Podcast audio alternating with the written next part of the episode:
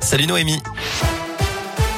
Salut Cyril, salut à tous. On regarde d'abord l'état du trafic dans l'agglomération lyonnaise. Je vois que c'est assez chargé, notamment euh, sur le périphérique Laurent Bonnevet. On avait un accident tout à l'heure à hauteur de Villeurbanne au niveau de la porte de Cusset. Ça semble tout rentrer dans l'ordre à présent, mais on a quand même deux kilomètres de bouchons en ce moment entre Communet et Ternay en direction du sud. Patience si vous allez dans le secteur. À la une, 272 élèves testés positifs au Covid cette semaine dans l'académie de Lyon. Seules trois classes ont été fermées dans le Rhône, aucune dans l'Ain ou la Loire et cinq personnels enseignants ont été contaminés. Des chiffres en forte baisse par rapport au dernier bilan avant les vacances scolaires. Je vous rappelle que c'est le dernier jour aujourd'hui pour s'inscrire sur les listes électorales. Ça se passe uniquement en mairie. Il faut venir muni de vos documents. Dernier jour aussi pour que les candidats réunissent les 500 parrainages pour se présenter. 11 l'ont déjà fait. Philippe Poutou devrait être le 12e d'ici 18 heures. Jean-Luc Mélenchon, lui, sera à Lyon dimanche. Le candidat de la France Insoumise tiendra un meeting pour la paix sur l'esplanade du Gros Caillou à la Croix-Rousse. Ce sera à 15 heures. Il espère dissiper les reproches qu'une partie de la gauche lui fait sur la guerre en Ukraine.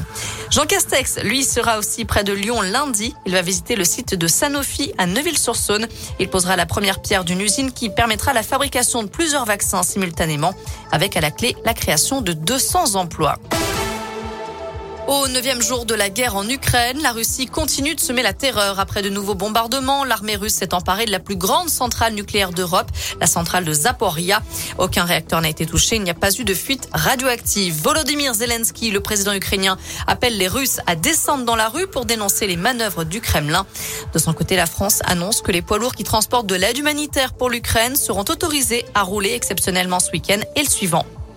J'ai la conviction que je peux être utile dans les cinq ans à venir. Après sa lettre aux Français pour officialiser sa candidature à la présidentielle, Emmanuel Macron devait s'adresser aujourd'hui aux militants de la République en marche. Et d'après plusieurs médias, le chef de l'État s'exprimera à nouveau ce soir, mais cette fois-ci avec un message sur les réseaux sociaux.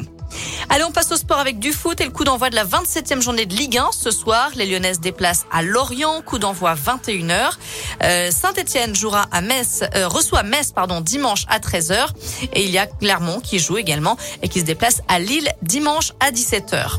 Du tennis à suivre aussi avec les quarts de finale de l'Open 6e Sens Métropole de Lyon. La lyonnaise Caroline Garcia, ambassadrice du tournoi, affrontera la belge Van Wiedvank à partir de 17h30 au Palais des Sports de Gerland.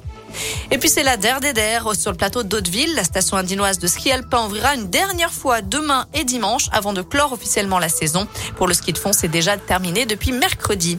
Voilà pour l'essentiel de l'actu. Côté météo cet après-midi, c'est très simple. Du soleil, du ciel bleu, des températures qui grimpent encore jusqu'à 15 voire 16 degrés dans la région. Et la bonne nouvelle, c'est qu'on va profiter du beau temps tout au long du week-end. Merci Noé.